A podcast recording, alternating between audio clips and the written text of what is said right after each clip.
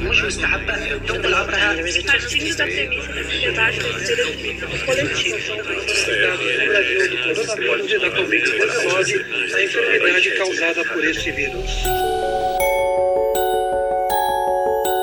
Projeto EI Educação e Informação. Atravessando a pandemia.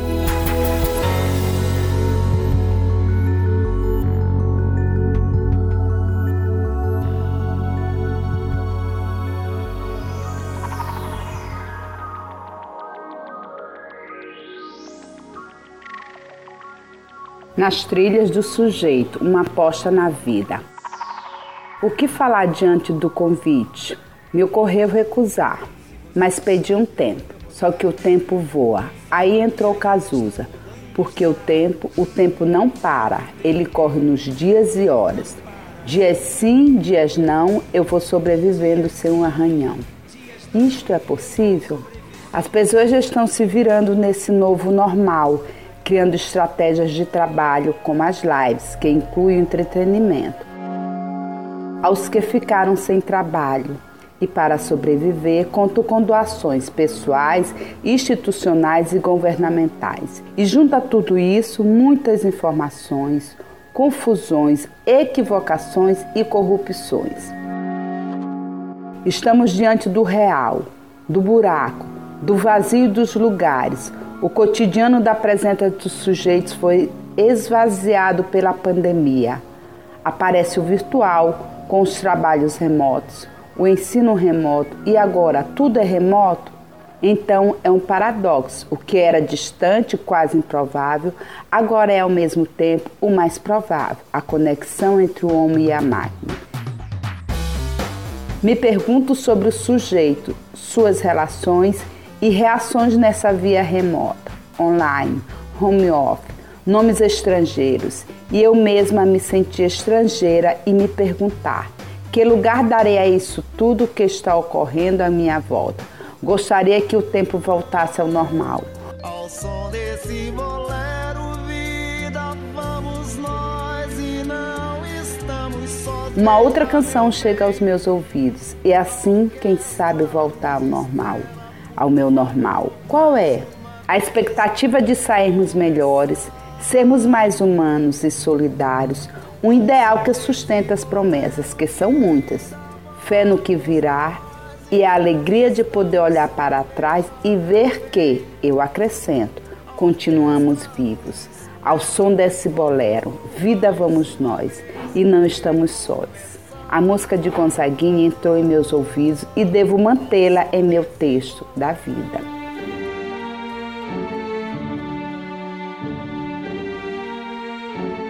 Entretanto, o remoto, em sua maioria, é o que está sendo possível neste momento para a manutenção da relação do sujeito consigo mesmo, com o outro, preservando a vida, o que inclui trabalhos e que não seja só o do fazedor de coisa, do tarefeiro, do que se ocupa com um monte de atividades para não fazer o que importa.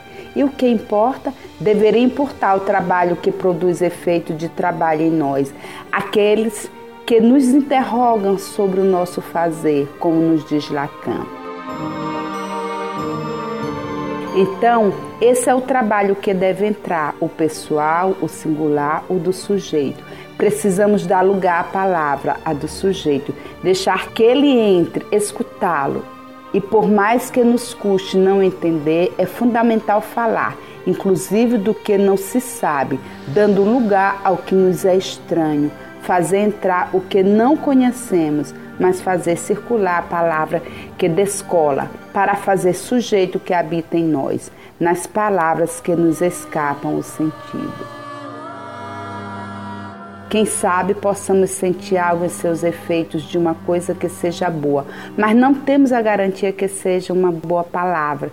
Entretanto, é preciso darmos lugar a ela em sua dimensão também de amor, de pedido, se dirigindo ao outro, alguém que possa lhe acolher como sujeito que fala, que existe, sendo familiar ou não.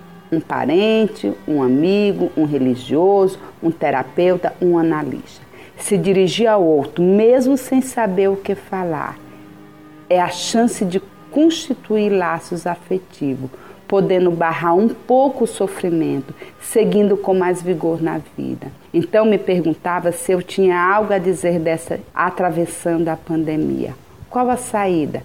Não temos modelos, mas as direções possíveis na abertura de novas trilhas e a partir do sujeito em suas histórias de laços de amor com a vida, apostando nela a cada dia, mesmo diante da incerteza que faz parte e sempre fará. Aí entrou Simone: como será amanhã?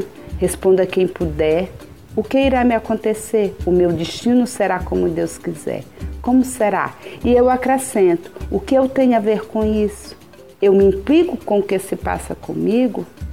E se eu fizer disso uma questão?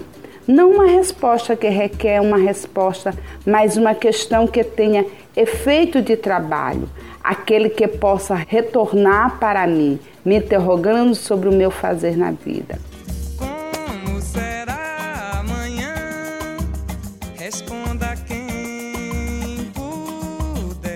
Não tenho texto que diga como fazer para atravessar a pandemia, para sair dela sem arranhões mas acredito que é possível sair dela sem sair da cena da vida, estando ligado na vida, não mais colado na pandemia. As trilhas sonoras podem abrir o texto de cada um, sempre em construção. Que eu pude abrir mão do meu texto ideal, que diga como fazer. Não sei como fazer, inclusive não sei o que vou dizer ao abrir a boca e não sabemos o que será amanhã. Não, não sabemos, mas é fundamental segurar forte as rédeas da vida com seus objetivos, com projetos e propósitos, apostando em dias melhores.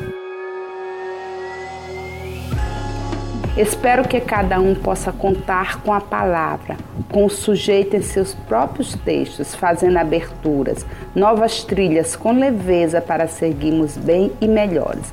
Assim, a minha aposta é na vida e o meu voto é que cada um possa fazer o seu melhor na vida. Me remeto a Freud neste tempo de concluir, quando nos diz: somos as palavras que trocamos. E por aí abrir as trilhas das palavras, das letras, das músicas, da vida de cada um. Então, quem sabe nas trocas de palavras, seguiremos juntos atravessando a pandemia. Meu nome é Maria da Conceição Furtado Ferreira, psicóloga, professora do Departamento de Psicologia da UFMA.